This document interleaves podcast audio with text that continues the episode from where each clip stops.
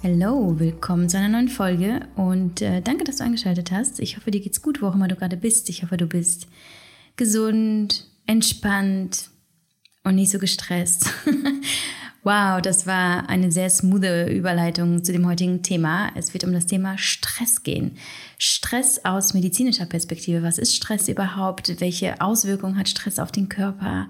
Ähm, welche Konsequenzen hat es, wenn wir dauerhaftem Stress ausgesetzt sind? Und wie spüren wir das überhaupt? Und dann letztlich, können wir Stress irgendwie verhindern oder abbauen, vielleicht durch das eine oder andere Supplement oder eine bestimmte Maßnahme. Und dafür habe ich mir einen absoluten Experten in den Podcast geholt, der mir Rede und Antwort stand.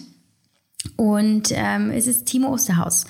Und Timo Osterhaus ist nicht nur Mediziner ähm, und hat äh, gefühlt 170 andere Zertifikate. Äh, er ist auch auf dem Gebiet der funktionellen Medizin zertifiziert und der Stressmedizin. Das heißt, er weiß genau, wovon er redet. Und äh, vielleicht kennst du Timo Osterhaus schon.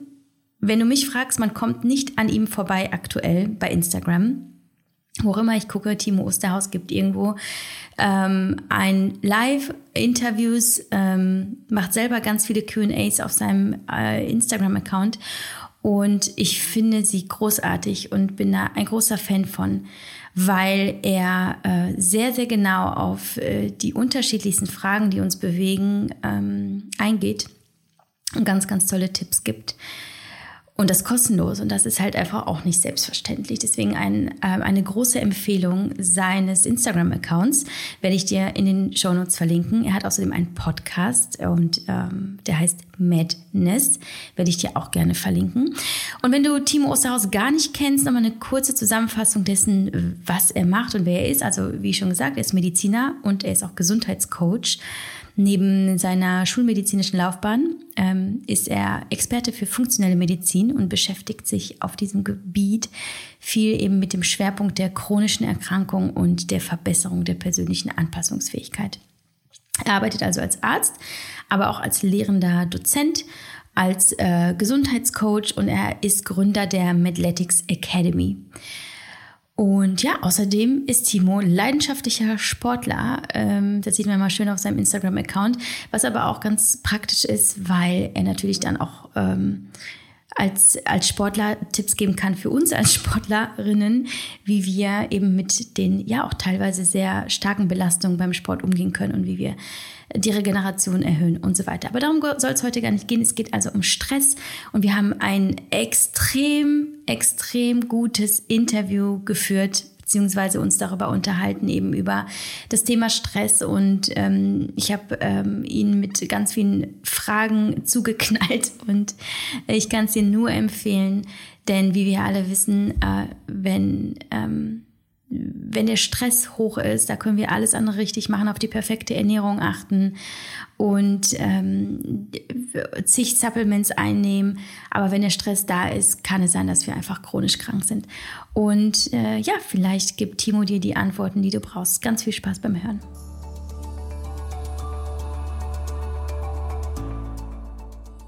Der Partner dieser Folge könnte wieder passender nicht sein. Es ist Athletic Greens, mein All-Time Favorite Supplement, das ich seit über drei Jahren konstant einnehme, jeden Tag, auch auf Reisen. Ich sage immer, das ist wie so eine kleine Gesundheitsversicherung für mich.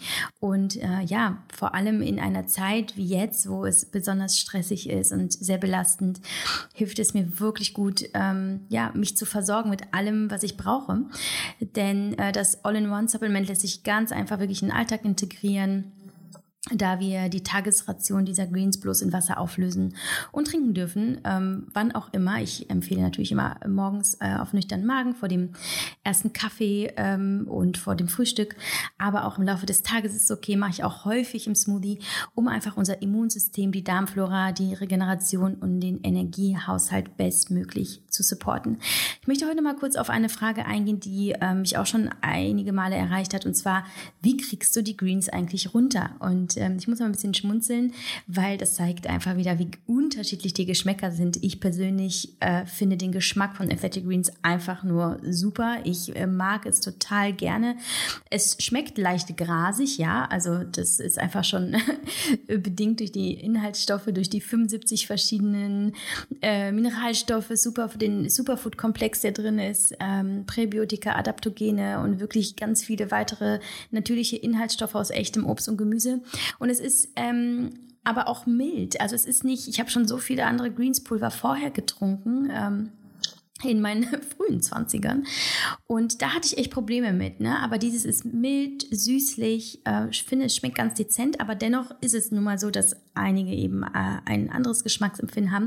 Und da kann ich nur sagen, es gibt natürlich viele Möglichkeiten, das noch ein bisschen zu optimieren. Zum Beispiel ähm, kannst du es im Saft trinken, du kannst es in Joghurt einrühren, du kannst dir, wie gesagt, ein Smoothie machen mit ganz viel anderem guten Zeug, dann noch ein bisschen Obst reinmachen, vielleicht Tiefkühlobst. Mm, oder ähm, ja, vielleicht ein Proteinpulver mit Geschmack. Oder du machst ein bisschen Zimt mit rein oder ein bisschen Kakao mit rein. Also probier dich da wirklich aus, was den Geschmack für dich optimiert. Ansonsten äh, sage ich jetzt mal was, was vielleicht ein bisschen provoziert. Ich finde Gesundheit muss nicht immer schmecken. Also es ist ja kein Genussmittel, es ist ja jetzt kein Cocktail und kein Milchshake, den wir uns einfach so just for fun dann reinziehen sondern hier geht es ja um etwas. Und äh, ich kann nur sagen, für mich war das super life-changing, Athletic Greens in mein Leben einzuführen. Und äh, ich freue mich einfach immer noch, wenn ich zum Arzt gehe und meine Ergebnisse bekomme, dass ich so gute Blutwerte habe und dass ich mich aber auch abgesehen davon einfach auch gut fühle. Ja, wie du vielleicht schon weißt, wir haben natürlich für dich als Hörerin oder Hörer ähm, eine gute Nachricht. Auf athleticgreens.com slash mamamoves erwartet dich ein exklusives Abo-Angebot, das neben Athletic Greens einen kostenlosen Jahresvorrat an Vitamin D, fünf Travel Packs, einen Shaker und eine Keramikdose beinhaltet. Und wenn du dieses Angebot wahrnehmen möchtest, gehst du einfach auf athleticgreens.com slash mamamoves oder du klickst einfach den Link in den Show Notes unter dieser Folge. Und keine Sorge, solltest du nicht zufrieden sein und das Zeug wirklich nicht runterbekommen, äh, bekommst du in den ersten 60 Tagen dein Geld zurück und kannst das Abo auch jederzeit stoppen. Was aber vermutlich nie passieren wird. Ich spreche aus Erfahrung. So, viel Spaß bei dieser Folge und lass es dir gut gehen.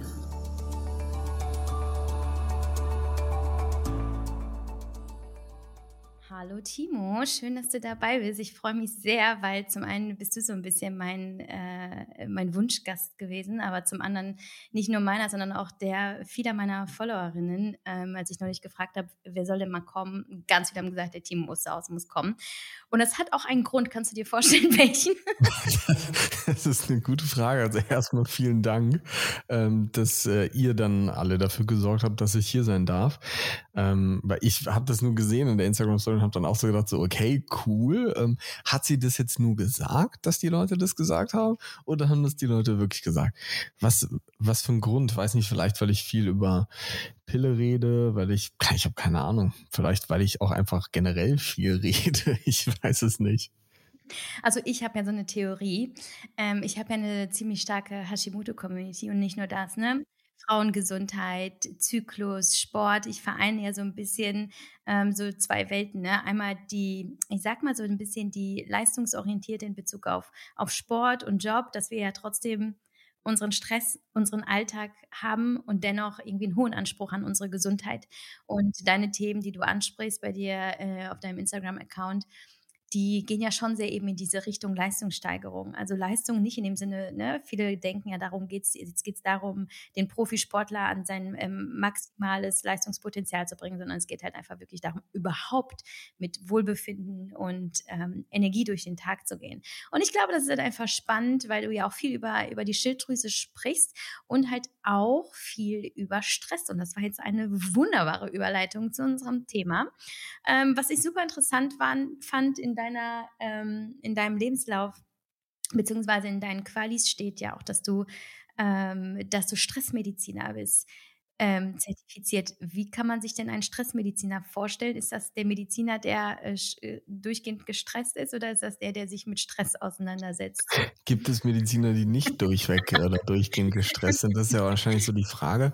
Ähm, ich glaube, es geht vielmehr darum, eigentlich ähm, herauszufinden oder zu lernen, was Stress im Detail macht und was kann ich dann machen, um resilienter zu werden. Also diesem Stress eben gut entgegenzuwirken oder positiv entgegenzuwirken. Das heißt, es geht ja so ein bisschen um Balance eigentlich. Ne? Das war ja so diese funktionelle Medizin und Stressmedizin. Und wir wissen ja einfach heutzutage, ähm, egal ob jetzt Thema Schilddrüse, Hormone oder Nebennierenrinde oder was jetzt auch immer ganz genau im Detail, auch Thema Leistungssport, so der Killer für alles ähm, ist halt Stress. Ne? Und wir wissen ja auch einfach, dass die meisten Leute denken ja immer so, oh, Stress, ja, das ist so, das, das sagt er jetzt, weil das ist ja die, die Antwort für alles gefühlt. Aber irgendwie ist es ja schon noch in dieser normalen westlichen Medizin noch nicht so richtig angekommen. Also klar, wenn jetzt jemand einen Herzinfarkt kriegt und so, da sagt man ja auch schon so, ja, okay, sie müssen ihr Stresslevel senken. Aber gerade wenn es um diese ganzen hormonellen Themen geht, um Leistungssport geht, also generell um Energie geht eigentlich, so dieses Thema Mitochondrien spielt ja eine große Rolle, das heißt so die Kraftwerke unserer Zellen.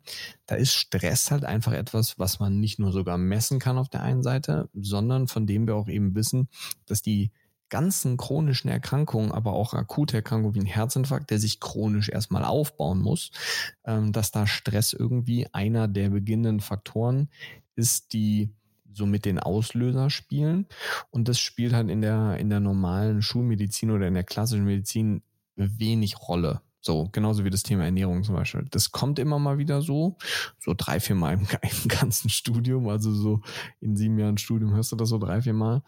Und ähm, aber ich glaube, oder was heißt ich glaube, in der Ausbildung ähm, oder in dieser, in der Zertifizierung zum Stressmediziner ging es halt vor allem darum, dass du lernst, ganz genau zu wissen, welche Stoffwechselwege, welche biochemischen Vorgänge werden durch Stress wie im Detail beeinflusst, wie wirkt sich das aufs Hormonsystem aus und was hat das letzten Endes mit Energie, mit Gesundheit oder auch mit Krankheit zu tun.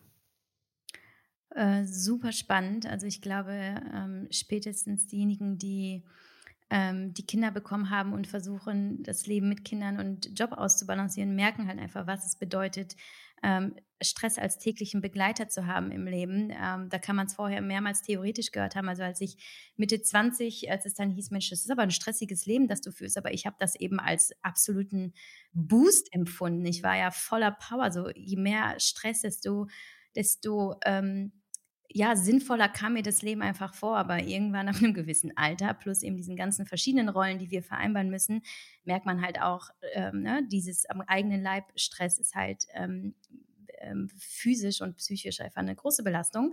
Wie sieht's denn bei dir persönlich aus, bevor wir gleich tiefer ins Thema einsteigen? Wie gestresst bist du? Du sitzt da so völlig gechillt. Ähm, ist das immer so? Jein, jein. Also ich würde sagen, es ist so ein Auf und Ab. Ähm, also der Vorteil bei dem, was ich mache, ich habe das heute Morgen, ich hatte heute Morgen vier Patienten in der Praxis ähm, und da hat Stress eine sehr große Rolle gespielt bei denen. Ähm, und die haben mich dann auch gefragt, so, hey, wie machst denn du das eigentlich? Und ähm, ich liebe halt das, was ich mache. Ja, also egal, ob es bei Social Media ist, ob es ähm, in der Arztpraxis ist, ob es in der Akademie ist, Menschen dieses Thema näher zu bringen, auszubilden. Ich mache halt ja eigentlich nichts anderes den ganzen Tag. Dann aber mit verschiedenen Gesichtspunkten in verschiedene Bereiche oder in unterschiedliche Richtungen. Und das macht mir einfach unglaublich viel Spaß. Was mir halt überhaupt keinen Spaß macht, ist dieses ganze Administrative dahinter. Ähm, das, das liegt mir halt überhaupt nicht. Das stresst mich enorm. Das kann ich dir sagen. Aber so das Grundproblem ist schon auf Dauer, dass auch diese Dinge, wenn du sie liebst, also das, das Gute ist ja, ich gebe so einen schönen Spruch, ähm, wie heißt der nochmal? Wenn du wenn du das beruflich tust, was du liebst, arbeitest du eigentlich nie. Und so ist es eigentlich auch, aber auch das kann zu viel werden.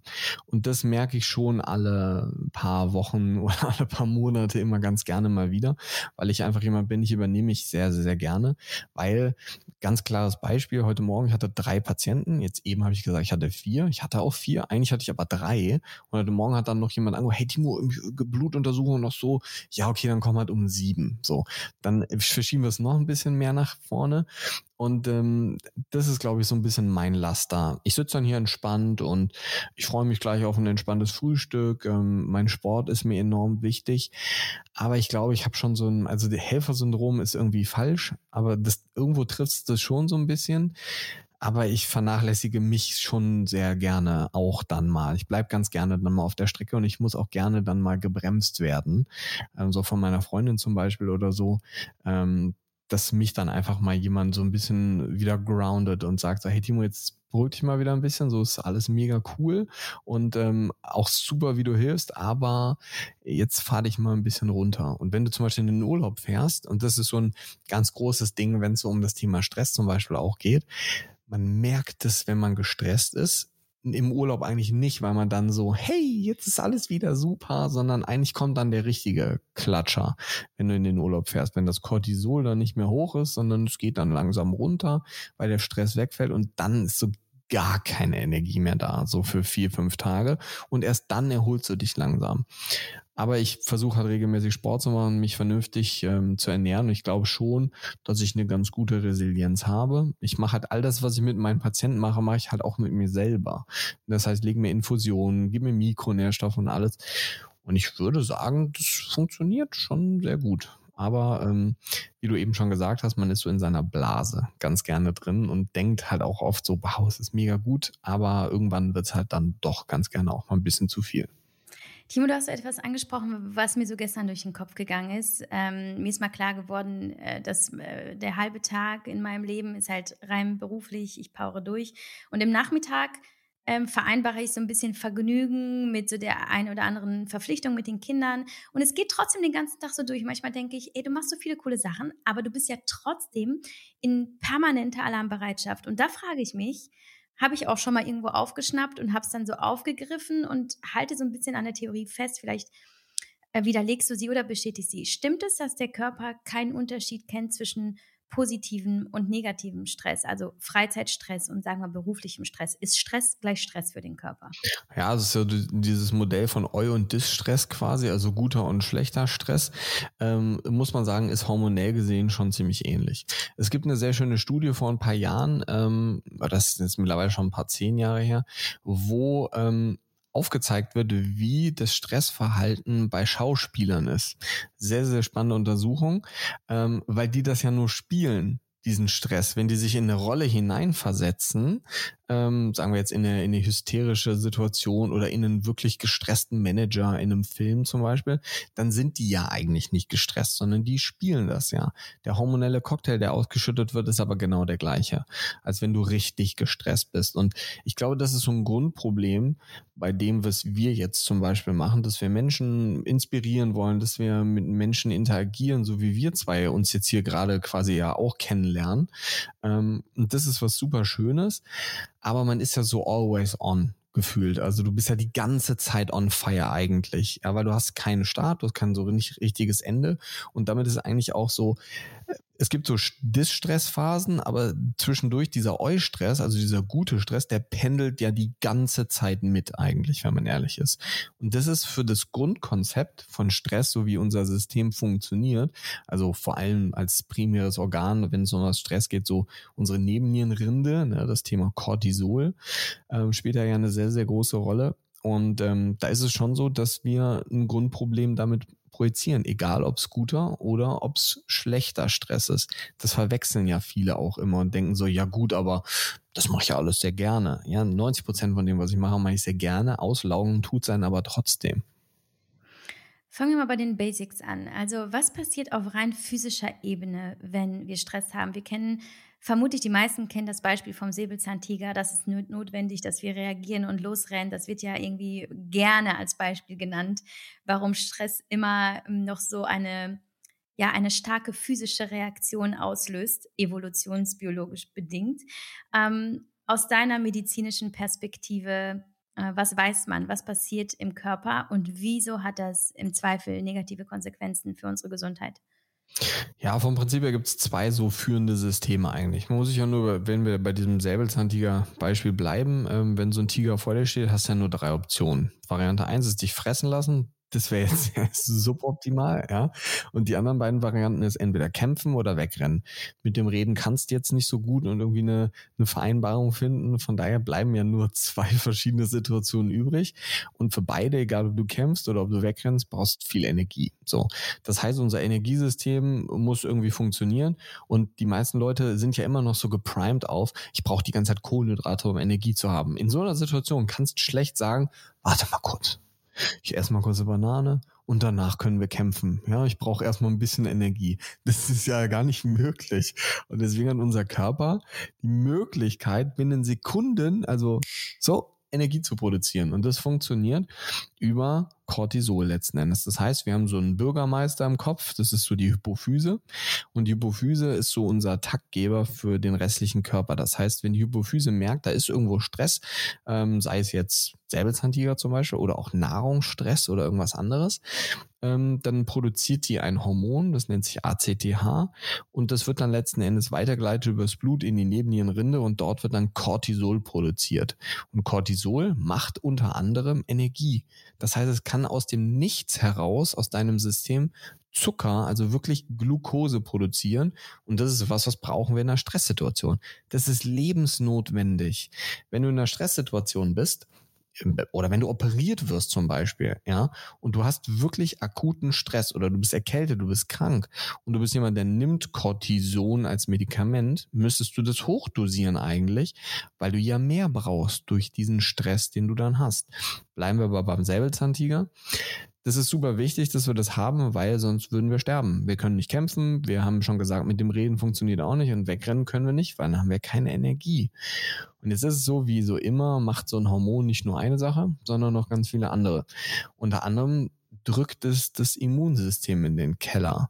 Und das ist natürlich so ein Ding, wo wir jetzt schon so in der gesellschaftlichen Situation, in der wir sind, so die, die Ansprüche werden immer mehr, wir ernähren uns immer schlechter, auch so zwischenmenschlicher Stress wird immer größer, wir haben immer weniger Nährstoffe und Vitamine in unseren Nahrungsmitteln, das macht auch immer mehr Stress. Das heißt, unser Cortisolsystem ist eigentlich Dauer on fire. Und das führt dazu, dass unser Immunsystem immer weiter runterfährt, weil Cortisol, das Hormon, ist eigentlich das gleiche wie das Medikament Cortison, was die meisten ja kennen, wenn sie irgendwie eine, eine entzündliche Erkrankung wie jetzt zum Beispiel Rheuma oder irgendwas anderes haben, das dann als Medikament bekommen. Und das ist ein ein Grundproblem, muss man sagen, was wir haben. Und das wirkt sich dann auch auf ganz viele andere Ebenen aus, weil dieses Hormon macht dann eben nicht nur auf der einen Seite Glucose und das Immunsystem runter, sondern es wirkt vor allem katabol. Das heißt, es baut den Körper von innen ab, denn irgendwo muss dieser Zucker ja herkommen. Und das führt dazu, dass dieser Zucker und das Energie, ähm, dieses Energieäquivalent letzten Endes, was produziert wird durch Cortisol, funktioniert, weil wir Muskeln verlieren. Wir bauen Muskeln ab und produzieren dadurch Zucker. Ganz kurz in so einem Kampf gegen so einen Tiger, der halt irgendwie 30 Minuten dann da mit dir im Ring steht, ist das ja okay. Aber wenn du halt Dauerstress hast, ist es halt nicht okay. So, und das ist halt so ein, ein, Grundproblem in dem System, weil sich unser System, muss man ja ganz ehrlich sagen, weißt du, vielleicht sitzen hier so, ja, wie zwei, Timo, zwei sitzen hier so in 2000 Jahren und sagen so, kennst du die beiden noch, die haben hier damals so über Cortisol geredet, so, das funktioniert heute ganz anders. So, weil unser System hat sich ja so entwickelt, wie es jetzt ist, aufgrund der Tatsache, wie es das Leben vor mehreren Tausenden von Jahren kannte. Das heißt, jetzt ist das Leben anders. In 2000 Jahren sieht unser System innen drin vielleicht auch anders aus. Dann macht Cortisol vielleicht gar nicht mehr diese ganzen anderen Nebenwirkungen, die ja keine Nebenwirkungen sind eigentlich, muss man sagen. Na, und du redest ja auch viel über das Thema Hashimoto. Das heißt, Cortisol macht zum Beispiel auch was an der Schilddrüse. Das heißt, es sorgt dafür, dass dieses T4, eines der freien Hormone, was ja sehr inaktiv ist, eben nicht in das aktive umgewandelt wird, sondern eher in so ein schlafendes Hormon. Ja, und dann haben wir ganz viel von diesem schlafenden Hormon und dann sieht es für den Normalo aus, als hätte man irgendwie ein Problem mit der Schilddrüse. Hat man eigentlich nicht, sondern man hat ein grundlegendes Problem mit Stress. Ja, und ähm, das ist was, was halt schwierig ist zu messen. Man kann das schon messen, auch an der Schilddrüse zum Beispiel oder wenn man sich den Darm anschaut. Ähm, es geht immer darum, mehr Energie zu produzieren, beziehungsweise mehr Energie in dieser Sekunde des Stresses zu generieren. Wir haben gesagt, Muskelverlust, Immunsystem fährt runter, weil Immunsystem kostet Energie. wird ja keinen Sinn machen, das Immunsystem hochzufahren, weil das würde ja noch mehr Energie verbrauchen. Und wir wollen ja in dieser Lebenssituation gegen den Tiger kämpfen und nicht sagen, wir kämpfen jetzt hier gegen irgendeinen Streptococcus oder gegen irgendeinen anderen Virus, weil der bringt uns jetzt erstmal nicht so um wie der Tiger. Und deswegen geht zum Beispiel auch die Darmbarriere auf. Denn dadurch sorgt unser System dafür, dass ganz schnell ganz viele Nährstoffe, unter anderem auch Zucker, durch den Darm aufgenommen werden können und im Blut landen, was du als Energie benutzen kannst. Aber ist es wieder zu kurz gedacht, weil wenn wir Dauerstress haben, dann ist der Darm gefühlt so daueroffen. Also er ist jetzt nicht so offen wie so ein Schweizer Käse, ne? Aber er ist halt durchlässiger. Und dadurch kommen dann halt auch andere Dinge in unser System rein, wie Giftstoffe, andere Bakterien und sowas, die wir nicht haben wollen. Und dann du merkst schon, Schilddrüse, Nebennierenrinde, das Thema Stress generell, Immunsystem ist mit dabei und der Darm. Das heißt, wir haben jetzt schon vier Organsysteme und wir haben nur kurz über die Grundbausteine von Stress gesprochen. Okay, Punkt eins, du hast gesagt, ist es nicht messbar. Ist ja auch hochindividuell. Die einen sind resilienter, die anderen weniger. Das heißt, man kann ja per se das gar nicht irgendwie im Blut oder irgendwie an irgendwelchen Ja, doch. Du kannst schon an der Schilddrüse könntest du es messen. Das geht okay. schon. Mhm. Und man kann auch schon so ein, zwei im Aminosäurestoffwechsel gibt es so zwei, drei Umgehungswege, die bei Stress aktiviert werden, so bestimmte Enzyme, die aktiviert werden und wodurch dann Stoffe produziert werden, die du dann messen könntest. Aber auch das ist noch extrem in den Kinderschuhen, sagen wir mal mhm. so. Ja, das bringt mich nämlich direkt zu der Frage, ähm, dass die meisten Menschen einfach nicht wirklich merken. Klar, wir merken diesen äh, akuten Stress, ne? zum Busrennen, Prüfungsangst, äh, Termindruck, das sind ja, das löst ja auch tatsächlich akute physische Reaktionen wie Schweiß und Hitze aus und diese Nervosität, die man ja irgendwie so im, im Brust- und Bauchbereich spürt. Aber woran merken wir, dass wir zum Beispiel latenten, so diesen chronisch krankmachenden vielleicht Stress haben, von dem wir gar nicht mehr, also den nehmen wir vielleicht ja gar nicht wahr, weil es ist halt, wir identifizieren uns mit unserem Lebensstil. Das ist halt so. Wir machen das halt so. Es geht halt nicht anders. Äh, was sagst du, ähm, wenn, wenn dich jemand fragt, was vielleicht nicht stimmt? Ähm, wie, welchen Hinweis gibst du auf den Stress? Was können wir tun, um zu gucken, ohne jetzt eben eine Blutuntersuchung zu machen, vielleicht dann im nächsten Schritt, ob wir Stress haben und äh, wenn ja, wie viel? Das war jetzt eine perfekte Überleitung, ähm, weil ich habe ja eben gesagt, es gibt eigentlich zwei Systeme. Wir haben ja das eine mit dem Cortisol eben besprochen und das zweite ist jetzt so, du hast so das Thema Schwitzen angesprochen, so das heißt, wir haben so diese akute und diese chronische Reaktion. Das heißt, wir haben so zwei Gegenspiele in unserem System, den Sympathikus und den Parasympathikus. So einmal der, der ganz viel, ganz schnell macht, also ähm, das ist so dieser Fight and Flight das Nervensystem, nenne ich es jetzt mal, Fight and Flight, ähm, also kämpfen und wegrennen, also alles akute. Und dann haben wir so dieses Rest and Digest, also so runterfahren und verdauen. Das heißt, eines der größten Dinge, und das ist das, was ich in der Praxis zum Beispiel auch immer frage, und das ist eine sehr, sehr, sehr einfache Methode, um auf chronischen Stress zu kommen, ist, wie das Thema Verdauung läuft. Weil wenn ich chronischen Stress habe, dann ist mein Sympathikus, also der, dieser Fight and Flight, dauerhaft hoch. Und dann kann mein Parasympathikus, der Verdauung und runterfahren macht, der kann nicht gleich hoch sein, weil das geht ja nicht. Das ist ja, zusammen machen die 100 Prozent. Wenn der Sympathikus sich 70 nimmt, dann hat der andere nur noch 30. Und das ist dann das erste oder eines der meisten Symptome. Ich meine, wo kommen sonst die meisten Verdauungsprobleme heutzutage her? Die Leute sitzen, essen, gucken gleichzeitig Fernsehen, machen Social Media. Das heißt, sie führen eine Tätigkeit aus, wie das Thema Essen und Verdauen, wozu wir bestimmte Drüsen brauchen, verschiedene Hormoncocktails produzieren müssen, damit die Verdauung richtig abläuft. Das macht der Parasympathikus. Wenn ich jetzt aber Fernsehen gucke gleichzeitig, ich stresse mich durch Social Media oder ich esse nur so auf dem Sprung, dann ist der Sympathikus, der, der für das Überleben notwendig ist, immer der, der sich den größeren Anteil nehmen wird und dadurch kriegen wir Verdauungsprobleme. Und das macht macht natürlich diesen Teufelskreis oder diese Kaskade, die wir ja eben mit dem Cortisol schon angesprochen haben, ist natürlich da nicht sehr zielführend. Das heißt, eines der häufigsten Probleme bei Menschen mit Stress ist die Verdauung. Und jetzt Vorsicht, und jetzt wirklich Vorsicht, nicht, und das ist ein weit verbreitetes Ding, was ich wirklich bis heute nicht verstehe, ähm, warum in der klassischen Medizin immer wieder gesagt wird, dass ähm, Stress Magengeschwüre macht. Es macht überhaupt keinen Sinn aufgrund der Tatsachen, die wir jetzt schon besprochen haben gerade eben, weil Stress macht Sympathikus hoch, das heißt Verdauung runter. Das heißt, es wird viel weniger Magensäure produziert. Und wir haben eben auch gesagt, das Thema Cortisol wirkt sich auf die Schilddrüse aus. Wenn die Schilddrüse nicht richtig funktioniert, eine der Funktionen der Schilddrüsenhormone ist Magensäureproduktion. Das heißt, Menschen mit chronischem Stress leiden in den meisten Fällen an zu wenig Magensäure, was dann auch wieder die Verdauung schlechter macht. Und dieses Thema Verdauung ist bei chronischem Stress einfach so dieses Ding, womit es dann irgendwann anfängt, das, was nicht richtig läuft. Du kannst die Bausteine, die Nährstoffe, die Eiweiße, die Proteine nicht mehr richtig verdauen. Und dann geht's ja so weit, dass das Ganze auch nicht mehr aufgenommen wird, weil es nicht verdaut wird. Dann funktioniert der Magen-Darm-Trakt nicht mehr richtig. Und ähm, dann kommt irgendwann auch das Thema Schlaf dazu, weil wenn der Darm nicht funktioniert, da wird ein Großteil von Serotonin produziert. Serotonin wird zu Melatonin, Melatonin ist unser Schlafhormon. Ähm, also Thema Verdauung ist bei mir nicht nur in der Praxis, sondern auch so ganz, ganz, ganz groß geschrieben, weil das eines der ersten Dinge ist, wo du eben keine Nadel in den Arm legen musst, um herauszufinden, hat derjenige einen chronischen Stresser und nicht. Und ich würde sogar so weit gehen, jemand, der wirklich richtig chronischen Stress hat, der wird keine normale Verdauung haben. Was ist denn für dich eine gute, was ist für dich eine schlechte Verdauung? Also so dieses typische, was die meisten Leute beschreiben, ist ja so, ja, ich, ich kann eigentlich essen, was ich will, ich habe immer einen aufgeblähten Bauch. Also ich habe jetzt keine richtigen Schmerzen, ähm, aber ich habe einen aufgeblähten Bauch. Das ist komisch. Mal ist das da, mal ist das nicht da. Ich habe schon eine Magenspiegelung gemacht, ich habe schon eine Darmspiegelung gemacht, da ist alles in Ordnung. So, das ist, so sehe ich in der Praxis ganz, ganz, ganz oft.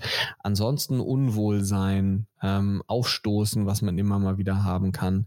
Generell das Gefühl zu haben, dass du auf gewisse Nahrungsmittel reagierst, kannst es aber nicht so genau ausmachen, variiert auch immer mal wieder. Also das heißt, mal reagierst du auf ein gewisses Obst, dann reagierst du auf ein gewisses Gemüse, weil das Problem ja ist, dass wir häufig denken, das ist ja so der weit verbreitete Mythos, so wie Nickelallergie, ich lege mir Nickel auf die Haut und reagiere direkt drauf. Häufig reagierst du auf Dinge erst zwei, drei Tage später. Und dann ist es für die meisten Leute ja nicht nachhaltbar, woher kommt das jetzt letzten Endes? Ganz viele Leute berichten über Stuhlgang einmal die Woche. Das ist natürlich auch was, was nicht normal ist oder was nicht normal sein sollte. Ganz, ganz, ganz häufig ist so fettiger Stuhl. Das heißt, dass das Volumen des Stuhles immer größer wird, was dazu beiträgt, dass wir letzten oder was die Ursache dessen ist, dass wir immer mehr Gasbildung im System haben. Das sind also so Themen, die ich anspreche. Wohlsein oder Unwohlsein, irgendwie Unterbauchbereich, gibt es irgendwo Aufblähungen, irgendwas, wie ist so der Geruch, wie ist die Konsistenz vom Stuhl. Das sind Dinge, die sind enorm wichtig und daran kann man schon sehr, sehr, sehr viel lesen, ob es ein Problem mit Drüsen gibt, ob es ein Problem mit zu wenig Magensäure gibt. Und dafür braucht man erstmal keine Diagnostik. Natürlich ist es das Schönste, wenn man eine hat, ne, absolut, aber so eine vernünftige Darmdiagnostik kostet auch wieder 300, 400 Euro. Hm. Du hast vorhin gesagt, ähm, es ist gut, dass wir diese Stressreaktion des Körpers hier haben und die brauchen wir, sonst würden wir sterben. Ähm, aus deiner Sicht, wie viel Stress ist denn okay und gut wegsteckbar vom Körper? Und wann sollten wir wirklich die Reißleine ziehen? Gibt es da für dich irgendwie ähm, so, so Marker, wo du sagst, so, jetzt aber Schluss? Ja, also Marker ist immer, ist natürlich immer schwierig. Du hast es eben schon gesagt, das ist sehr, sehr, sehr individuell. Und das hängt natürlich auch so sehr von der mentalen und psychischen Komponente ab. Es gibt Menschen, ähm, die haben sehr viel Stress und denen geht's nicht gut. Die machen das aber durch ihre Psyche extrem wieder weg. Ja, den geht es dann nach außen hin trotzdem sehr gut. Vielleicht im Inneren nicht ganz so, aber die haben so eine positive Art, dass sich diese ganzen Mängel und alles auch gar nicht so sehr auf deren Gemüt ausschlaggebend machen. Dann gibt es aber auch genau das Gegenteil. Leute, die das halt nicht können, die mit weniger Stress schon vollkommen dekompensieren. Was natürlich Zeichen sind, die immer wieder, wo man so dann dieses, diese, dieser Alarm irgendwo angeht, wenn es in das, äh, in das, in dieses chronische Stresssegment geht immer wieder, immer wieder Erkältungen, immer wieder. Ich hatte heute Morgen zum Beispiel jemanden immer wieder ähm, Virusinfektionen. Ne? Das war schon sehr, sehr, sehr extrem bei ihr. Aber wenn du immer wieder entzündliche Probleme bekommst in deinem System, irgendwo sei es Gelenksentzündung, immer wieder Verletzungen, du hast ein Grundproblem mit dem Thema Schlaf, du schläfst irgendwie weniger. Grundlegend immer, wenn sich irgendetwas drastisch verändert als vorher. Wenn du schwächer wirst im Training als vorher, wenn wir es jetzt auf den Leistungssport beziehen würden, wenn du nicht mehr so gut regenerierst wie vorher. Das heißt immer, wenn sich irgendwie von diesem Status quo, den du hast, etwas drastisch ändert. Also jetzt nicht so in den nächsten 35 Jahren was ändert, sondern so wirklich von heute auf in drei oder vier Wochen. Und wie gesagt, wenn du halt häufig chronische Entzündungen im System kriegst oder auch akute Entzündungen kriegst, ähm, und dahingehend macht es natürlich schon Sinn, muss man sagen, dass man einmal im Jahr so eine vernünftige Blutuntersuchung macht, weil man da natürlich extrem viele Dinge auch sehr früh sehen kann, bevor sie dann so, bevor das Kind in den Brunnen gefallen ist. Ja, so Beispiel aus äh, meinem eigenen Leben. Ich bin nie krank, äh, tatsächlich nie Erkältung oder sowas, bin total fit, aber jetzt habe ich in den letzten sechs Wochen zweimal ein Gerstenkorn bekommen. Ähm, ist das, sagst du jetzt, aha, äh, Alarmglocken, da ist irgendwas vielleicht ähm, äh, in, in ähm, Disbalance geraten oder kann das was, auch was ganz anderes sein? Also es ist natürlich, bei solchen Sachen ist natürlich, ähm, dadurch, dass du keine handfeste Diagnostik machst, ist es ja nicht so, dass ich jetzt sage, so, ja, das, das ist es. Auf jeden Fall. Aber es ist, bei mir würde da irgend so eine Synapse im Kopf auf jeden Fall sagen, ja, okay, da, ich würde mir jetzt in meinen Anamnesebogen reinschreiben Stress auch wenn du das nicht Stress genannt hast. Aber in kürzester Zeit immer mal wieder etwas zu kriegen, von dem wir wissen, dass es etwas mit dem Immunsystem zu tun hat, wie Gerstenkorn zum Beispiel, ähm, oder Leute, die immer wieder rezidivierende Halsentzündung kriegen oder ein Herpes zum Beispiel. Ja, genau das Gleiche. Wenn du sowas häufiger kriegst, das ist ein Virus, den hast du dauerhaft, aber der ist still, solange das Immunsystem komponent, äh, komponent, kompetent ist.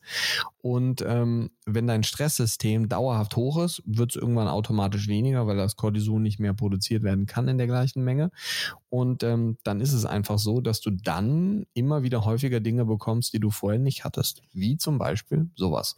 Kann also was sein, kann jetzt auch ein ungünstiger Zufall gewesen sein. Äh, müsste man halt gucken. Aber ich für mich persönlich wenn ich sowas hätte, das wäre für mich jetzt ein Zeichen, beruhig dich mal die nächsten zwei Wochen ein bisschen. Mhm, okay.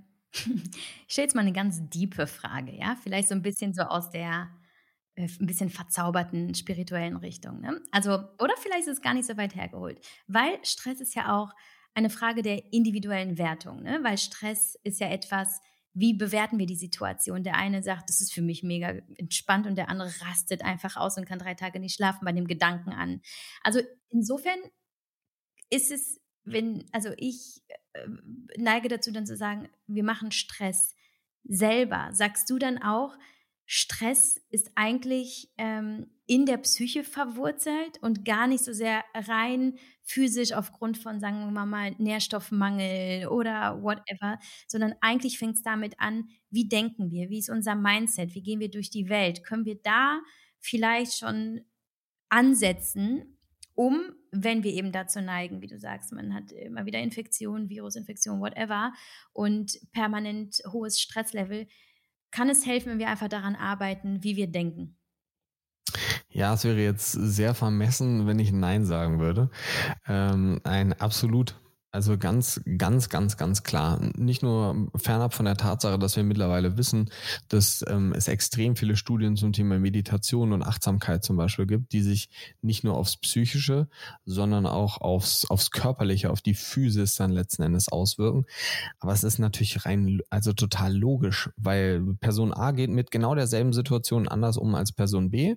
Bei Person A gibt es kein Problem, bei Person B entsteht dadurch ein Problem es ist, wenn du, mein Vater, mein Vater ist vor drei Jahren gestorben, ähm, auch an so einer sehr, sehr, sehr mysteriösen, chronischen Sache. Da war ich selber noch nicht so weit, deswegen konnte ich da jetzt noch nicht so viel beisteuern oder sagen wir mal so, doch, ich hätte sehr viel beigesteuert, aber mich hat keiner so richtig ernst genommen. Und mein Vater hat früher mal gesagt, wenn du eine Situation nicht ändern kannst, dann hör auf, dich aufzuregen.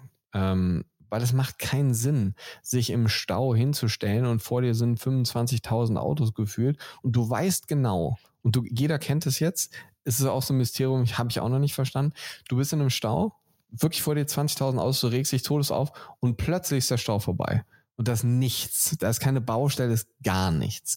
Aber die Leute, der eine regt sich mega auf vorher und der andere regt sich überhaupt nicht auf, macht ein entspanntes Lied an, denkt sich, komm, lass die alle machen, ich komme zu spät zur Arbeit. Egal, ob ich mich aufrege oder nicht. So, es ändert nichts daran.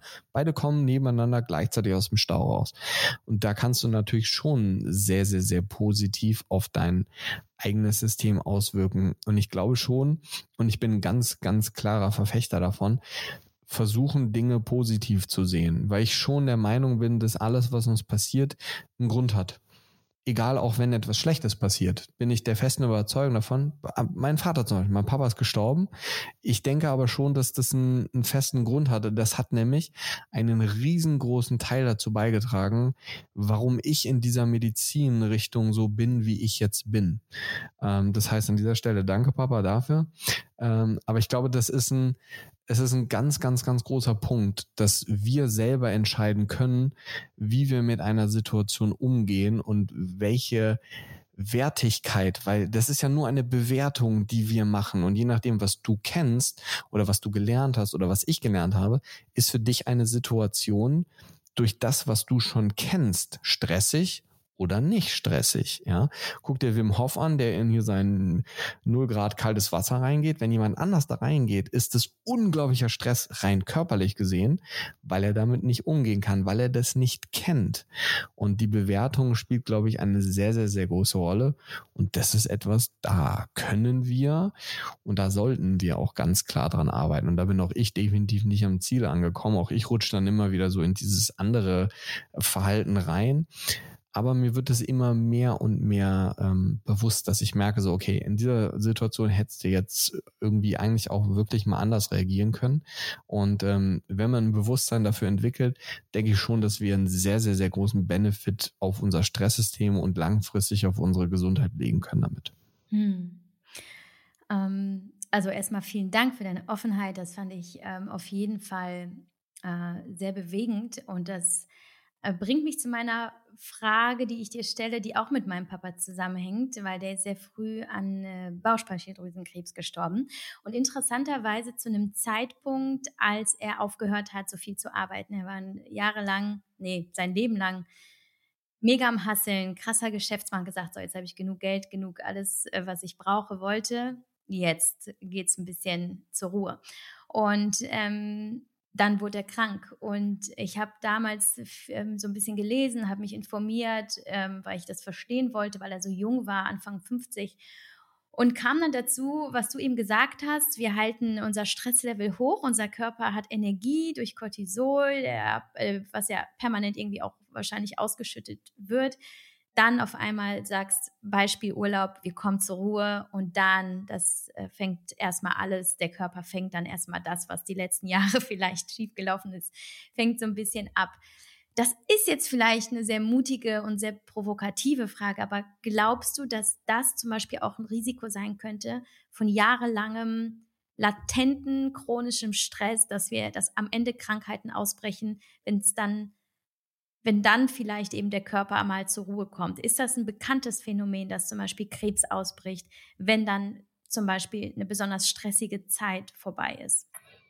Ja, also ich, ich würde sagen, so ähm, provokativ ist die Formulierung gar nicht. Ähm, es ist natürlich schwierig, das herauszufinden, weil du müsstest natürlich jemanden begleiten und sagen, so jetzt mach mal bewusst Stress und dann hören wir mal auf mit dem Stress und dann gucken wir mal, was passiert. Ich, ich denke, ähm, es geht aber so in die Richtung, was du sagst. Ähm, die Ursache ist, denke ich, eine andere ähm, nämlich vielmehr die, dass klar, wir wissen, haben wir eben schon gesagt, chronische Erkrankung, Bluthochdruck, neurodegenerative Dinge, Thema Darm, Thema Schilddrüse, das sind alles Dinge, die durch den Stress ausgelöst werden. Aber ich denke vor allen Dingen an zwei Dinge. Die erste Sache ist die, dass so wie bei deinem Papa zum Beispiel, ähm, ist es so, dass egal ob jetzt Bauchspeicheldrüsenkrebs oder ein anderer Krebs, erstmal natürlich viel schneller voranschreiten kann, wenn wir viel oxidativen Stress im System haben, weil unser Körper braucht Energie, um das Immunsystem zu modulieren, um mit diesem Stress klarzukommen und kann sich weniger um die anderen Zellen kümmern. Das heißt, in so einem, in so einer Situation hat erstmal so ein, ähm, so ein Zelltumor, also quasi eine Zellanhäufung, das ist ja Krebs erstmal nichts anderes, ähm, hat viel mehr Potenzial zu wachsen, weil er erstmal nicht so extrem erkannt wird. Ne, jetzt ganz einfach formuliert. Und die zweite Sache ist die, dass sehr viele Dinge verschleiert werden. Das heißt, häufig ist es ja so, kann man ähm, sich ganz einfach vorstellen, man hat jetzt Beispiel, mit, mit 30 erkrankt man an Krebs. Eigentlich würde man das aber erst so mit 50 merken. Ähm, zu spät dann in so einem Fall. Hängt natürlich davon ab, wie schnell oder wie langsam so ein, so ein Krebs oder so ein Tumor dann wächst. Und wenn du chronischen Stress hast währenddessen, dann hält dein Energiesystem dich ja die ganze Zeit aufrecht und verschleiert ja diesen Zustand, in dem es dir eigentlich immer schlechter gehen sollte. Und wenn du dann mit dem Stress aufhörst, kommt natürlich, du hast ja diesen, diesen, diesen Talweg, also wo du quasi von deinem Energielevel sagen wir, wir waren jetzt vorher bei, bei, bei 50 Prozent Energielevel und durch den Krebs gehst du so von 30 auf 50 Jahre, gehst du so von 50 auf 30 Prozent runter.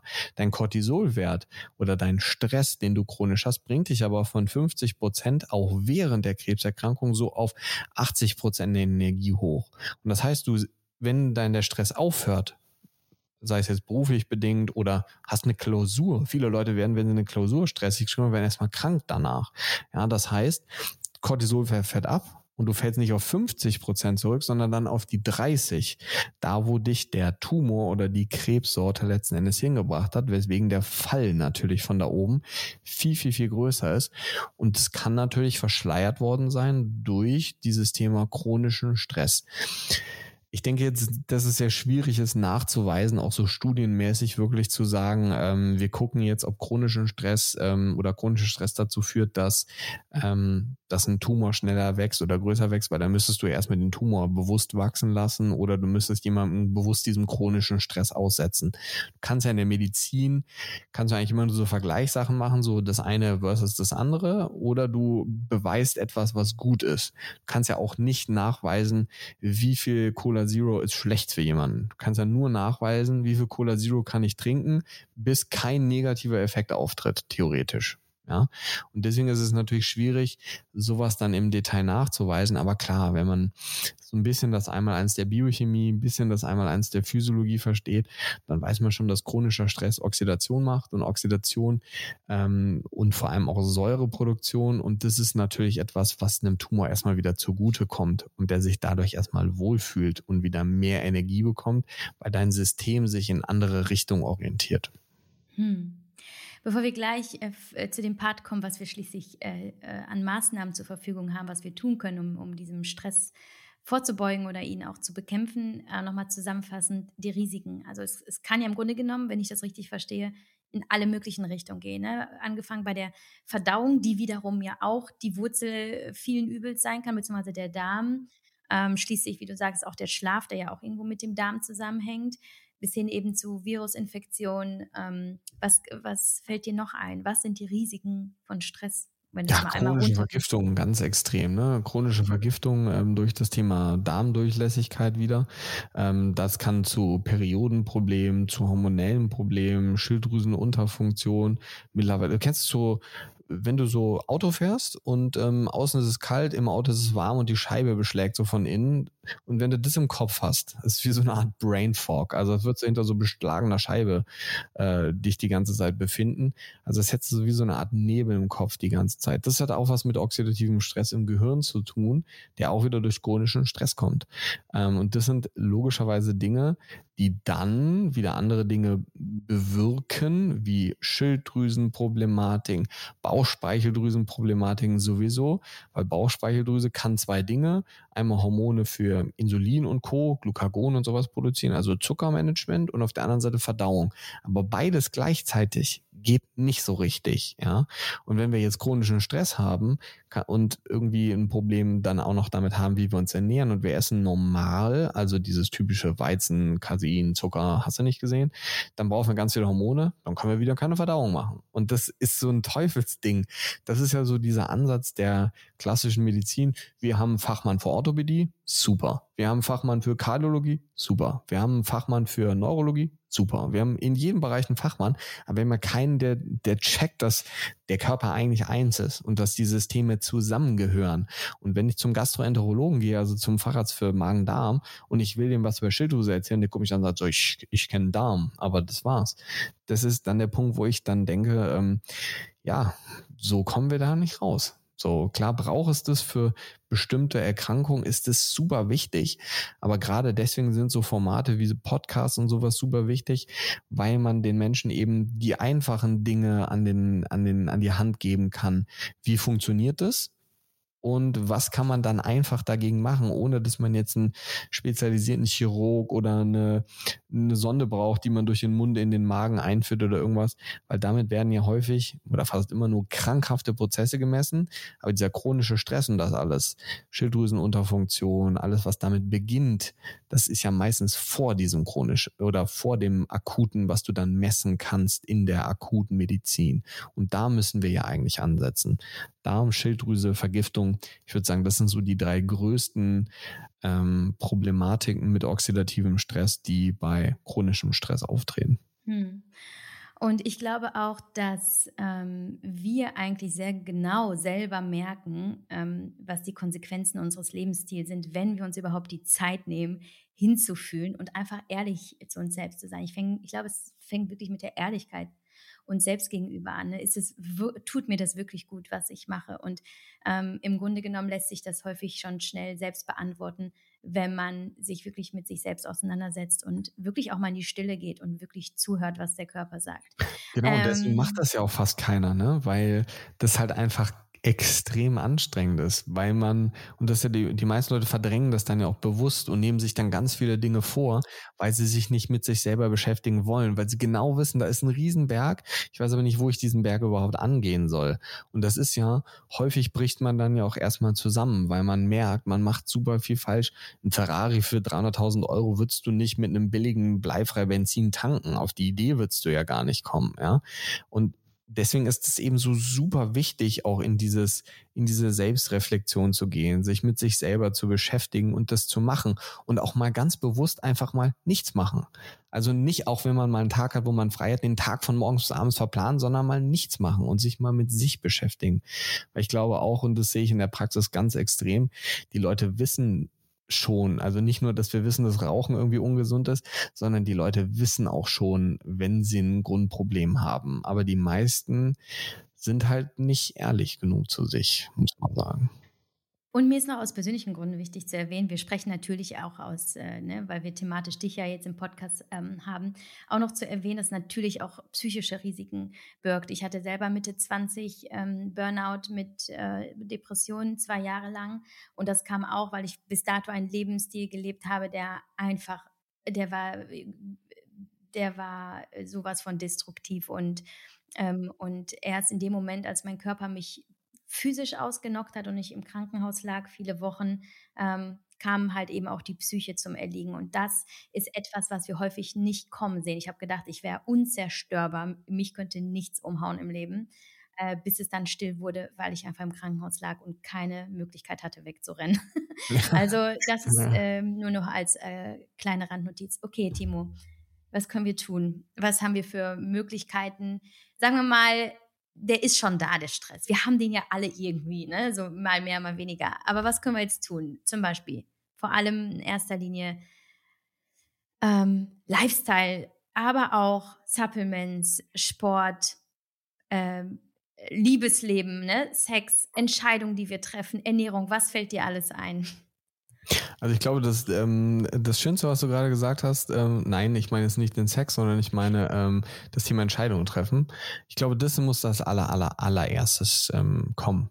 Du musst eine Entscheidung treffen. Wenn du keine Entscheidung triffst, triffst du auch eine weil halt gegen dich. Ne? Du musst halt erstmal eine Entscheidung für dich treffen und ähm, wirklich dich auch entscheiden, dass du da jetzt in dich investieren willst, dass du eine Reise gehen willst, dass du dich auf die Reise machst, wo die Reise dich auch immer hinbringt, ähm, aber dass du woanders hingehen möchtest. Und die meisten würden jetzt wahrscheinlich sagen, Sport ist das Wichtigste. Ich würde das nicht sagen, weil ich sehe das schon in den meisten Situationen kann Sport auch erstmal schlimmer machen. Weil Sport kann schon Stress machen, also Bewegung jetzt nicht, ne?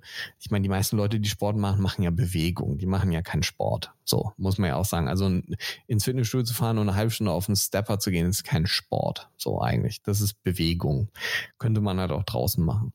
Ähm, grundlegend muss man schon sagen, ist es in so einem Fall natürlich sehr sinnvoll, ähm, sich erstmal in eine, in eine gute Hand zu begeben, wenn man mit jemandem zusammenarbeiten möchte, wenn man das nicht möchte. Ähm, weil das Thema Blutuntersuchung würde ich schon angehen bei, bei so einem chronischen Stressfall, um zu gucken, was fehlt denn? Weil was man als einfachstes jetzt erstmal machen kann, ähm, wir haben zwar gerade eben sehr viel darüber geredet, sich mit sich selber zu beschäftigen und ja, aber wir müssen in so einer Situation, und das hätte ich vor vier Jahren noch anders gesagt, dafür sorgen, dass wir dem Menschen so viel Rückendeckung geben, wie es geht. Und da würde ich als erstes ansetzen und sagen, ich will erstmal das aufgleichen, was fehlt. So. Das heißt, Mikronährstoffe, Nährstoffe sich anschauen. Schauen, kann man demjenigen irgendwo was Gutes tun mit einem Magnesium, mit einem B-Komplex, mit einem Omega-3, mit einem Vitamin D3 zum Beispiel. Ich will das Grundsystem stärken, um dann danach zu sagen, so jetzt gehen wir Baustelle für Baustelle an. Das heißt, das Thema Schlaf spielt natürlich eine Riesenrolle. Aber was immer als erstes kommt nach diesem Mangelthema ist der Darm, zumindest bei mir. Weil ich finde, es macht halt keinen Sinn, das, du, du gehst auch nicht an so ein Feuer, was irgendwie mehrere Hektar ist und löscht immer nur eine Stelle. Du willst ja das löschen, wo das Feuer ausbricht, damit es halt nicht größer wird. Und das Thema Darm ist halt ein riesen, riesen Punkt, ähm, wo halt auch was eine Pforte ist für Giftstoffe in unser System. Und auf der einen Seite will ich eine Menge ausgleichen, auf der anderen Seite will ich die Pforte stärken. So, und das kann man theoretisch auch wieder mit Supplementen machen, wie Glutamin, Vitamin D zum Beispiel und natürlich irgendwann auch mit Probiotikern, aber jetzt nicht direkt sagen, ey, mir geht's schlecht, nehme jetzt Probiotika, das kann nämlich auch nach hinten losgehen. Ähm, und was super, super, super wichtig ist, und das weiß eigentlich jeder, ist das Thema Ernährung. Weil klar, wenn ich jetzt halt Schwachsinn in mich reinschaufel, dann brauche ich mich halt eigentlich auch nicht wundern, dass Schwachsinn dabei rauskommt. Das hört sich jetzt super hart an. Ne? Früher habe ich das auch immer so ganz nett gesagt, aber dann haben die Leute das dann doch irgendwie nicht umgesetzt. Und ähm, das ist halt einfach, wie eben schon gesagt, in so ein Ferrari, der 200.000 Euro kostet, würdest du halt kein billiges Öl reintanken. Da in einen Corsa vielleicht schon, aber wir haben jetzt keinen kein Ferrari, sondern wir haben so das ultra krass entwickelste System, ähm, in dem quasi unser, unsere Seele oder unser Geist drin ist. Nur wissen wir das halt häufig nicht zu schätzen. Und deswegen müssen wir viel mehr darauf achten, dass wir genügend Gemüse essen, dass wir in vernünftiger Qualität essen. Also macht doch keinen Sinn, Omega-3-Produkt zu kaufen und da drei Euro zu sparen ähm, und dann nachher eine schlechtere Qualität zu bekommen. Die Leute müssen halt auch diesen, wie, wie soll man das sagen, die Leute müssen diesen ähm, dieses Bewusstsein dafür bekommen, etwas in sich selber zu investieren. Es ist okay, jeden Tag drei Euro für Zigaretten auszugeben, aber für eine Biopaprika, das ist mir zu teuer. So, dieses, dieses Grundverständnis müssen wir ändern. Und deswegen habe ich am Anfang auch gesagt, es ist super wichtig, eine Entscheidung zu treffen und zu sagen, wir müssen was anders machen, wir wollen was anders machen. Ganz einfach, Ernährung ist nicht so kompliziert, es sei denn, wir haben ein schwerwiegendes Grundproblem, dann ist es was anderes.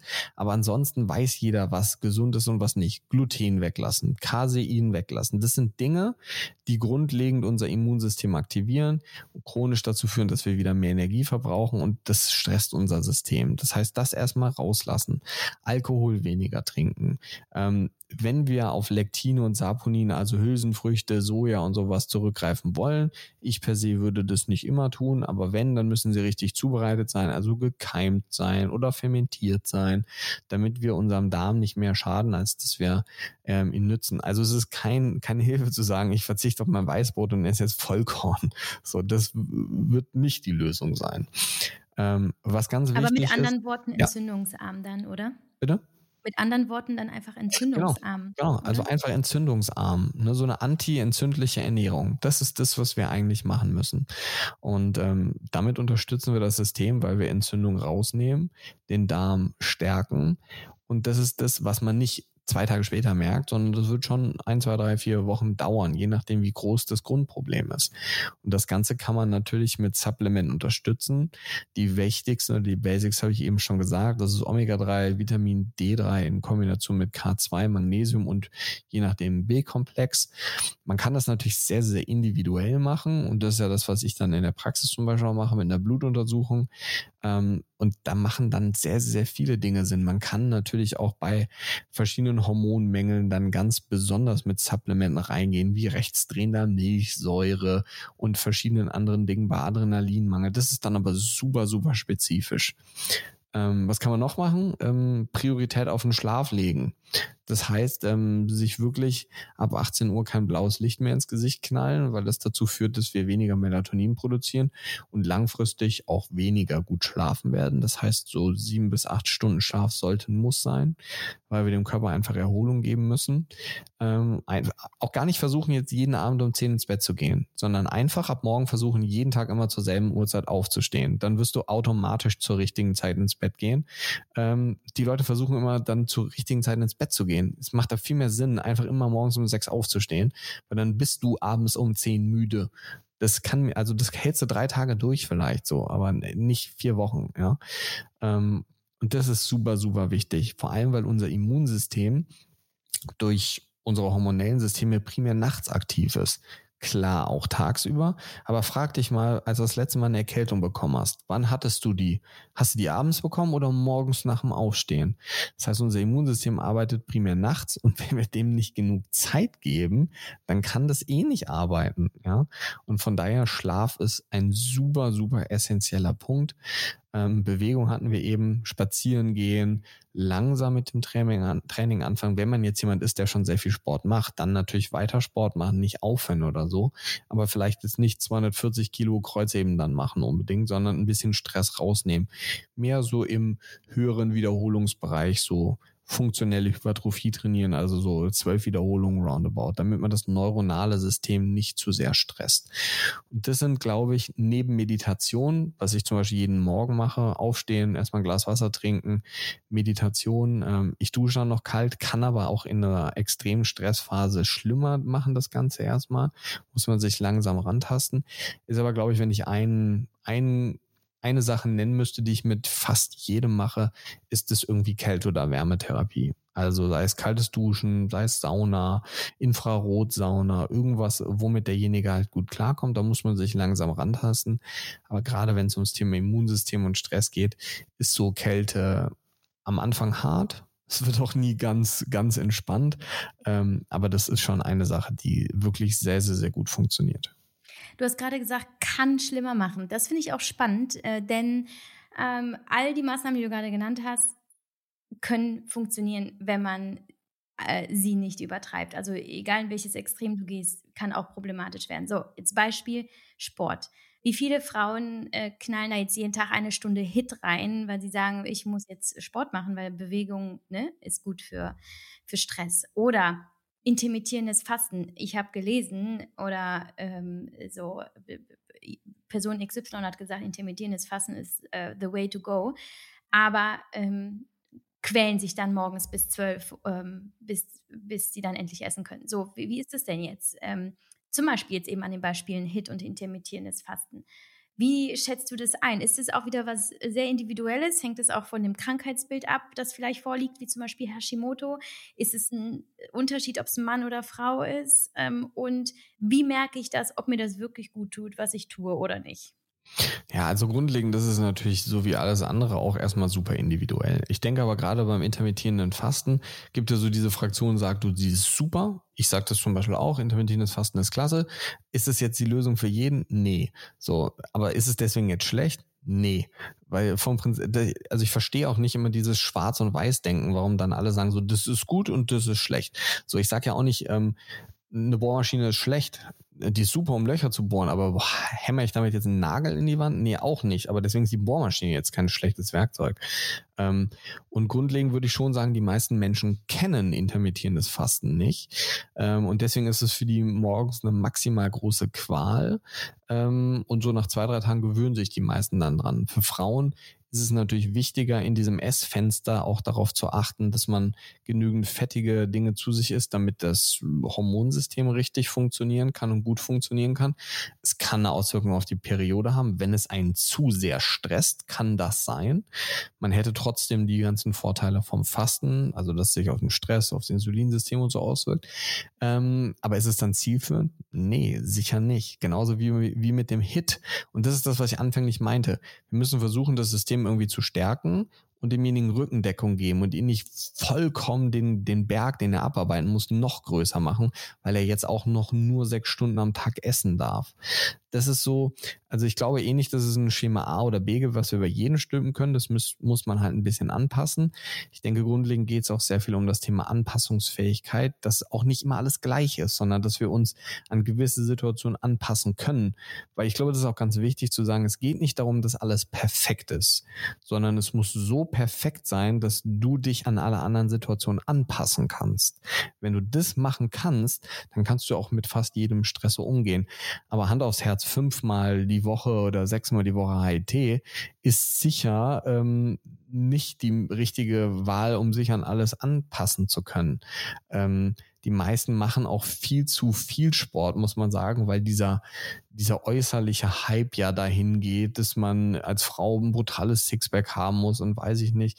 Ähm, dann wundern sich, dass sie ihre Periode nicht mehr bekommen, ähm, weil dann die Hormone einfach überhaupt nicht hinterherkommen und äh, dann auch kein LH und kein FSH mehr richtig oder vor allem LH produziert wird und dadurch die Periode langfristig ausbleibt. Ähm, und das sind natürlich schon so Grunddinge, die wir irgendwo vorgesetzt bekommen, weil wir so einem gewissen Ideal irgendwie entsprechen sprechen wollen oder da auch hin wollen. Und ich glaube, das muss man verstehen, dass man nicht irgendwie einem bestimmten Ideal entspricht, sondern dass man auf der Suche nach seinem Ideal ist und dass jeder Gesundheit für sich sowieso anders definiert. Und man muss einfach, und das ist, glaube ich, ganz wichtig, man muss herausfinden, welches ist das Werkzeug, was jetzt für meine Baustelle die richtige ist, weil egal worum es geht, es gibt immer zu viel. Ich kann jetzt 30 Liter Wasser trinken und in vier Stunden bin ich tot. Ich kann aber auch mir von der Cobra irgendwie das äh, Gift aus dem Zahn rausziehen und mir das in meinen Arm jagen. Wenn die Menge niedrig genug ist, wird mir gar nichts passieren. Also es geht immer, egal worum es geht, es geht immer um die Dosierung des Giftes oder die Dosierung der Therapie oder des Therapeutikum oder was auch immer. Und es ist nicht immer so, dass viel auch viel hilft, sondern manchmal ist viel auch einfach zu viel, muss man sagen. Apropos Dosierung, ganz kurz nochmal zu den äh, Nährstoffen. Haben wir einen höheren Bedarf bei akutem Stress? Du hast vorhin die Basics genannt ähm, im Bereich des Supplements. Ähm, mir kommen ja noch so Sachen, also ne, du sagst ja klar, der gesunde Menschenverstand weiß, viel Gemüse, gute Fette, äh, Proteine und so weiter, weniger Zucker. Aber bleiben wir vielleicht nochmal äh, konkreter in dieser Supplement-Richtung. Kann ich, wenn ich wirklich merke, es geht gar nicht anders, es ist halt jetzt, keine Ahnung, vielleicht ein Angehöriger gestorben, ähm, aber beruflich geht es gerade irgendwie aufs nächste Level, Kinder werden eingeschult, whatever. Was kann ich noch zusätzlich einnehmen? Was denkst du zum Beispiel über so Supplements wie Ashwagandha? Ähm, ähm, oder es gibt ja teilweise so Komplexe, die mittlerweile von Nahrungsergänzungsmittelherstellern ähm, bereitgestellt werden, ne? so Anti-Stress äh, irgendwas. Ähm, fällt dir da noch was ein, wenn jemand sagt, ja, ja, ich nehme schon Vitamin D, die B-Vitamine äh, und Omega-3, aber irgendwie, ich muss da noch nachhelfen. Gibt es da noch was, was wir tun können? Ja, also du hast eines der wichtigsten Adaptogene schon angesprochen, das ist Ashwagandha. Ne? Ashwagandha ist sehr, sehr schön, um modulierend zu wirken, wenn es um das Thema Cortisol geht. Ähm, was wir auch noch sehr, sehr schön machen, ist das Thema CBD zum Beispiel. CBD kann sehr, sehr gut helfen in so akuten Stressphasen, aber vor allem auch, wenn es um das Thema chronische Schmerzen zum Beispiel geht, was auch wieder Stress macht dann.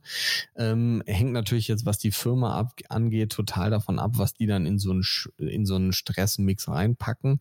Ich denke, da springen natürlich sehr, sehr, sehr viele Leute gerade so auf diesen Stress-Marketing-Zug auch auf, dass sie merken, irgendwie ähm, kann man da ähm, dann doch nochmal mehr Geld mit verdienen, weil die meisten sich natürlich bei Stress angesprochen. Das ist immer lustig, wenn es darum geht, dass sie sich bei Stress angesprochen fühlen, dann fühlen sich die Leute angesprochen, wenn es um Supplement geht. Aber was zu machen, wenn es um Thema Stress, Lifestyle geht, so nee, dann doch nicht so viel Stress.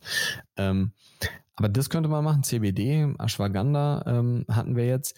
Und grundlegend ist es natürlich so, dass ähm, ich versuche das immer äh, damit zu vergleichen. Stell dir mal so einen Eimer Wasser vor und jeden Stressor, den du hast, der hat eine unterschiedliche, also wenn der Eimer jetzt so vier Liter fasst, ähm, du hast Darmprobleme oder, oder du hast Beziehungsstress, du hast so eine toxische Beziehung, die macht vielleicht zwei Liter Wasser aus, die kippst du in den Eimer rein. Dann kommt irgendwas anderes von der Seite, ähm, Rauchen, das macht dann nochmal einen Liter. Dann ne, dein, dein Job, der macht dann drei Liter. Dann sind wir schon über den vier Litern drüber.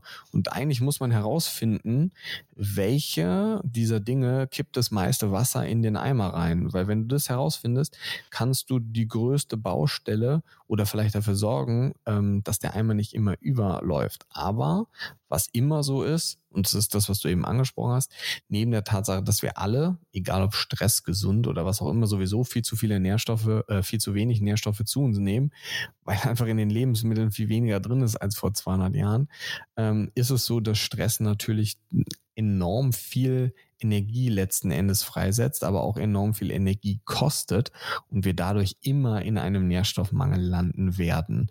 Und an welcher Stelle das dann der Fall ist, das muss man sagen, ist aber bei jedem anders. Der eine, da muss man sich erst um den Darm kümmern, bei dem anderen spielen so modulierende Dinge wie CBD oder Ashwagandha, Astaxanthin zum Beispiel eine Rolle, die man dann machen könnte. Das ist aber super individuell unterschiedlich. Da würde ich, glaube ich, auch ganz ehrlich und realistisch nicht anfangen jetzt mit 35 verschiedenen Dingen ohne einen roten Faden, der da drin ist. Ja, also es macht keinen Sinn, mit Ashwagandha anzufangen, wenn man die Basics zum Beispiel nicht macht. Du brauchst jetzt nicht mit dem, mit der, mit der fancysten rechtsdrehenden Milchsäure anzufangen, weil du einen Adrenalinmangel hast in deinem System, aber nicht über das Thema Magnesium nachdenken. Das macht dann keinen Sinn. Was ich zum Beispiel auch sehr, sehr, sehr oft sehe, ist bei ganz vielen Leuten mit chronischem Stress und dann Energiemangel ein Eisenmangel ganz oft. Also habe ich letzte Woche von 15 Patienten bestimmt 12 gehabt in der Praxis oder so. Und dann nicht so ein bisschen, sondern so richtiger Eisenmangel. Ja, Das heißt, Vitamin C zum Beispiel spielt auch eine sehr, sehr, sehr große Rolle, zumindest bei mir in der Therapie, weil Vitamin C zum Beispiel dafür sorgt, dass wesentlich mehr Eisen aufgenommen werden kann. Und Eisen wieder was mit Haaren, mit Energie und auch langfristig mit Stress zu tun hat. Aber bei wem, wo, an welcher Baustelle ähm, das ganze System dekompensiert, ist halt unterschiedlich. Der eine kriegt Hautprobleme, der andere Hormonprobleme, der andere Darmprobleme. Und da muss man dann natürlich gucken, wo geht man als erstes hin. Aber Ashwagandha zum Beispiel hilft extrem vielen Leuten, egal ob zu wenig Stress oder zu viel Stress, weil es moduliert ja den Cortisolwert in die, ich sag jetzt mal, in die richtige Richtung. So. Äh, super spannend. Äh, wir kommen jetzt auch zum Ende, aber eine Sache, die muss ich erwähnen, die darf nicht unerwähnt bleiben, äh, die Nebenniere. Was hat die eigentlich, und ich hoffe, dass ich mache jetzt nicht einen Riesenfass auf, äh, was hat die Nebenniere mit Stress zusammen und wie können wir eine Nebennierenschwäche behandeln? Ja, also ne, Nebenniere hatten wir ganz am Anfang schon mal. Nebenniere sind zwei Organe eigentlich, muss man sagen. Aber das, was für uns jetzt so die primäre Rolle spielt, ist die Nebennierenrinde, zumindest so in diesem Cortisol-System. Da werden mehrere Hormone produziert, unter anderem Cortisol, aber auch Sexualhormone zum Beispiel und auch zum Beispiel äh, Mineralokortikoide, also alles, was so mit Wasser und Salz zu tun hat, Aldosteron zum Beispiel, das wäre Nebennierenrinde. Und Nebennierenmark ist innen drin Adrenalin, Noradrenalin, das ist auch Stresssystem, aber über diese diese Sympathikusachse, die wir ganz am Anfang hatten. Und ähm, wie kann man da agieren? Nebennierenrinden, Schwäche, Ermüdung, hast du ja gerade gesagt. Ähm, und das ist so, wenn wir zu viel Stress haben, dann produzieren wir ganz viel Cortisol, also in der Nebennierenrinde. Und kann man sich auch ganz einfach merken, sind so drei verschiedene Zonen, werden von außen nach innen. Je deeper it gets, desto süßer vom Prinzip, also Salt, Sugar and Sex, so, ne, von außen nach innen werden die Hormone produziert, also salzig, also Aldosterone, Zucker, Cortisol und innen drin Sex, also Sexualhormone und ähm, da ist es einfach so, dass je mehr Cortisol wir produzieren, durch je mehr Stress, dass dann irgendwann dieses System nicht mehr hinterherkommt. Also wie so eine Art ermüdet. Der Begriff ist eigentlich sehr suboptimal, weil die Leute dann immer denken, das Problem ist in der Nebennierenrinde. Das Problem ist häufig aber auch davor, weil dann eben diese ganze Achse nicht mehr richtig funktioniert. Stress rausnehmen, Nährstoffe auffüllen, gucken, dass man dieses Nebennierenrindensystem vielleicht sogar unterstützt. Das heißt, man kann über Blutwertanalysen schauen, welche Faktoren in der Nebennierenrinde nicht richtig funktionieren. Kann da zum Beispiel das DAEA, ähm, Dihydroepiandrostendion, für die, die es jetzt wissen wollen, ähm, könnte man messen. Und das sind zum Beispiel Dinge, die man unterstützend als Creme zum Beispiel den Leuten mit auf den Unterarm schmieren kann. Das machen die für mehrere Wochen und damit kicke ich wie so dieses Nebennierenrindensystem an. Das wäre jetzt aber was, was verschreibungspflichtig vom Arzt dann kommen würde. Also Hydrocortison zum Beispiel oder DHEA wären Dinge, die man machen könnte, hängt aber sehr, sehr, sehr individuell, individuell davon ab, ähm, was die Leute für eine Grundproblematik haben oder wie die Blutwerte dann sind. Das ist so das, was du meistens, wenn es in dieses Nebennierenrindenthema geht, aber klar, wieder Baustelle beseitigen, das heißt, der Stress muss irgendwo weg. Und Nährstoffmängel wieder begleichen. Aber das hängt auch so ein bisschen davon ab, in welcher Phase wir befinden uns. Da gibt da so einteilungsmäßig verschiedene Phasen. Je höher die Phase, desto schlimmer ist das Ganze. Und ähm, da muss man halt gucken, ob man dann wirklich mit Cortison erstmal arbeiten muss, damit ich diesem System überhaupt erstmal wieder signalisiere, hey, du bist ja noch da, ähm, du kannst auch Cortisol oder Cortison produzieren vom Prinzip her. Hm. Ja, Timo, vielen Dank. Du hast uns einen unglaublich äh, guten und, und ähm, ja, tiefergehenden Überblick auch gegeben über Stress und den Zusammenhang von Stress mit dem Körper und Krankheiten und so weiter. Super spannend. Ähm, jetzt nur noch zuletzt dein Plädoyer, Schlussplädoyer. Ähm, gibt es für dich überhaupt ein stressfreies Leben? Und ich, ich sage jetzt einfach mal, nein, haben wir alle. Wir können ja auch nicht wissen, was kommt. Ähm, das äh, da, wir sind ja alle keine Hellseherinnen. Ähm, aber was ist denn für dich ein möglichst stressfreies Leben und wie können wir das nachhaltig leben, das niedrige Stresslevel? Okay, liebe Geschworene, ähm, ja, zum Thema Plädoyer. Ähm, also ich glaube, es, es, es, es soll auch kein Leben ohne Stress geben, weil Stress hat uns dahin gebracht, wo wir jetzt sind. Stress ist wichtig, aber halt in einem gewissen Maße was natürlich für jeden ein anderes Maß ist, muss man sagen. Für dich ist es ein anderes Maß als für mich. Aber grundlegend brauchen wir Stress, um uns auch an einen Stressor anpassen zu können. Sonst wären wir alle gar nicht mehr hier, weil unser System ist etwas, was sich weiterentwickelt und deswegen ist Stress wichtig, nur in einem gesunden Maß. Das heißt, du musst einen wichtigen Fokus auf dich setzen. Du musst dafür, es gibt so drei Beine des Stuhls. Das ist so, Julian Ziedler hat das früher mal gesagt. Ich fand das immer amüsant, weil eigentlich hat ein Stuhl halt vier Beine, nicht drei, aber mit vier funktioniert's nicht. Ähm, Beziehungen, ähm, beziehungsweise Liebe, Beziehung, ähm, Business und ähm, dann so das, das äh, Gesundheitliche. Und wenn eines dieser drei Dinge nicht funktioniert, dann fällt der Stuhl halt um. Und da muss man ganz klar sagen, dass dieser Gesundheitspunkt der ist, den wir alle am meisten vernachlässigen. Und ähm, wir müssen einfach mal wieder mehr anfangen, auf unsere Stimme zu hören, die in uns drin ist ähm, und auch einfach sagt so, hey, ähm, ich brauche mal eine Auszeit oder ähm, gib mir mal ein Wochenende ohne Arbeit, gib mir mal wieder mehr Zeit mit Freunden oder gib mir einfach mal mehr Zeit Zeit für mich. Weil das ist ja auch etwas, was wir uns sehr, sehr, sehr selten nehmen. Wir hüpfen von einer Einladung in die andere, von der einen Arbeit in die andere, dann sind wir hier in unserer Beziehung da. Aber wir als Mensch, also als Individuum, bleiben sehr, sehr, sehr häufig auf der Strecke. Und das ist, glaube ich, etwas, wo man eine Balance für sich finden muss. Kombination aus Schlaf, aus, aus Bewegung, aus Ernährung, aus der Mindset-Komponente und halt aus diesem ganzen anti-entzündlichen Immunsystem, über was wir eben schon sehr viel gesprochen haben. Und ich glaube, wenn man das versteht, dass man eben alle dieser Beine oder dieser Bereiche braucht, dann ist es so ein bisschen der Schlüssel zu ganzheitlicher, individueller Gesundheit und das eben mit dem Punkt Stress als Möglichkeit, sich weiterzuentwickeln und sich ähm, positiv anzupassen. Mega gut. Also meine Stimme hasse auf jeden Fall. ähm, ja, wir beenden das jetzt. Ähm, ich denke, viele haben ganz, ganz äh, viel verstanden und mitgenommen. Wenn ihr noch mehr haben wollt, äh, ich packe alle Kontaktdaten zu Timo in die Show Notes ähm, und ihr bekommt auf ganz vielen Kanälen äh, super viel wertvollen Input, viel mehr als das, was wir heute gehört haben und auch zu vielen anderen Themen. Timo, vielen Dank. Äh, es geht bestimmt jetzt für dich stressig weiter. Also halte ich dich nicht weiter auf. Ähm, guten Hunger. Ich weiß, das Frühstück wartet auf dich. Hast du dir jetzt verdient. Und ähm, ja, lass es dir gut gehen. Vielen, vielen Dank für die Einladung. Vielen Dank an alle, die noch ähm, dran geblieben sind so lange. Und ähm, ich freue mich natürlich über jede Nachricht, äh, wenn irgendwas kommt, wenn ihr Fragen habt oder irgendwas, schreibt mir gerne. Und ähm, vielen, vielen Dank an dich äh, für den guten Job auf der anderen Seite und ähm, bis bald.